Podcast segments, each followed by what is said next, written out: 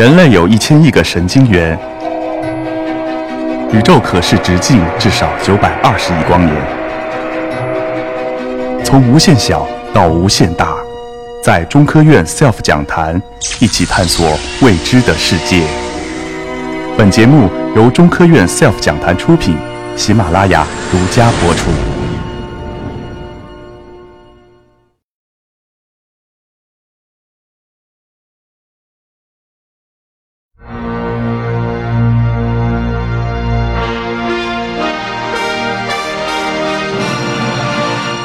非常高兴今天有机会，呃，到北京交通大学来跨一次界。呃，我是职业天文学家，呃，今天讲的话呢，呃，是给大家想分享一个题目：美是什么？但这件事情和天文学有非常大的关系，也就是我为什么要讲这个题目的呃原因之一。当然，在这一段短的时间之内，我相信我不会把这个呃题目讲清楚。我相信很多人也会。呃，不同意我最后的结论。呃，如果您希望在会后和我讨论，来分享美是什么的话呢？我刚才在下面建了一个微信群，呃，名字就叫“美是什么”，密码是四三二一，你可以加入到里面来和我分享，来和我讨论，和我争论。美是什么？要从美女讲到科学。在座有很多美女，等会儿我们会看到。呃，首先的话呢，我们看这张照片上的美女，在我们最左上边是一个胖嘟嘟的英国女孩子的照片。英国一家杂志社，呃，非常有创意，把这张照片发给了世界各国的摄影师，让他们 P.S. 一下，按照本国的美女的标准。最后结果就是这样，我们很明显的看到世界各国对美女的认识、美女的标准。是不一样的。大家可以看到，埃及的是按照埃及的艳后的标准来做的。很奇怪，咱们中国的某一个摄影师是按照洋娃娃的标准来做的。那到底美是什么？啊，这是一个追问了两千多年的问题。从苏格拉底大哲学家到他的学生柏拉图，他的学生。的学生亚里士多德，一直到我们近代的大哲学家康德、黑格尔，都追问了这个问题。这个问题被称作为“天才的追问”。我们看看我们中国的美学家，当代美学家朱立元教授，复旦大学的，就写过一本非常著名的教材，就叫做《美学》。呃，在座的同学们有没有听说过他这本教材的？有没有？呃，没有的话，大家以后可以下去去买来看。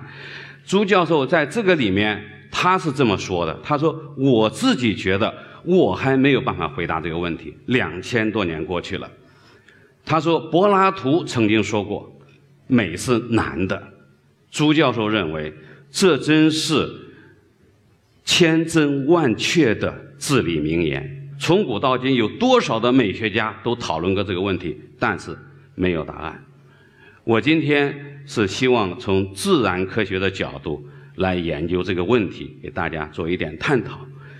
听到“美是难”的这个答案，让我想起了我的女神之一杨钰莹的一首歌。对美女这件事情上，我是多神论者。杨钰莹说：“不要问我太阳有多高，我会告诉你我有多真。如果你要问我星星有几颗。”我会告诉你很多很多。对于有英雄救美情节的男人们来讲，你听到这么甜美的声音，在这么倾诉的时候，你觉得这是一个天真无邪的美女，需要保护，所以你觉得很美。如果我们换个场景，我们在课堂上面，一个学生问教授这个问题：“教授，请问太阳有多高？”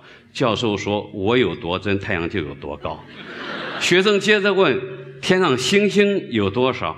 教授接着回答：“有 n 多 n 多。”我猜想这个同学出了这个教室，到对面的厕所就哭晕在里面了。答非所问不是我们的习惯，不管你们怎么看，美是难的，我不信。因为这不科学。刨根问底是科学家的天职，我一定要问清楚美到底是什么。作为职业自然科学研究的学者，我想通过自然科学的方法来研究美学。著名的物理学家彭桓武先生曾经讲过一句话，感到受益非常大。他说：“物质世界虽然千变万化，但却十分真诚。在同样的条件下，必然出现同样的现象。”那我把它应用到美学上面，我说：“美的世界虽然也是千变万化，但是应该有内在的规律。美是什么？”这是一个追问了两千多年的问题。今年是爱因斯坦发表广义相对论一百周年，我们到处都在庆祝。爱因斯坦老师曾经教导我们一句话，他说：“提一个好的问题，比解决 n 个问题还要重要。”我觉得美是什么？我们到至今为止没有好的答案，可能是问题问的不太好。我想换个方式问这个问题。我想问，审美对象，比如说人、食物、景色、艺术，满足什么样的条件？审美主题，也就是我们自己觉得是美。换句话说，我把美是什么？这个问题换成了美的标准是什么？这样我就能下手来进行研究了。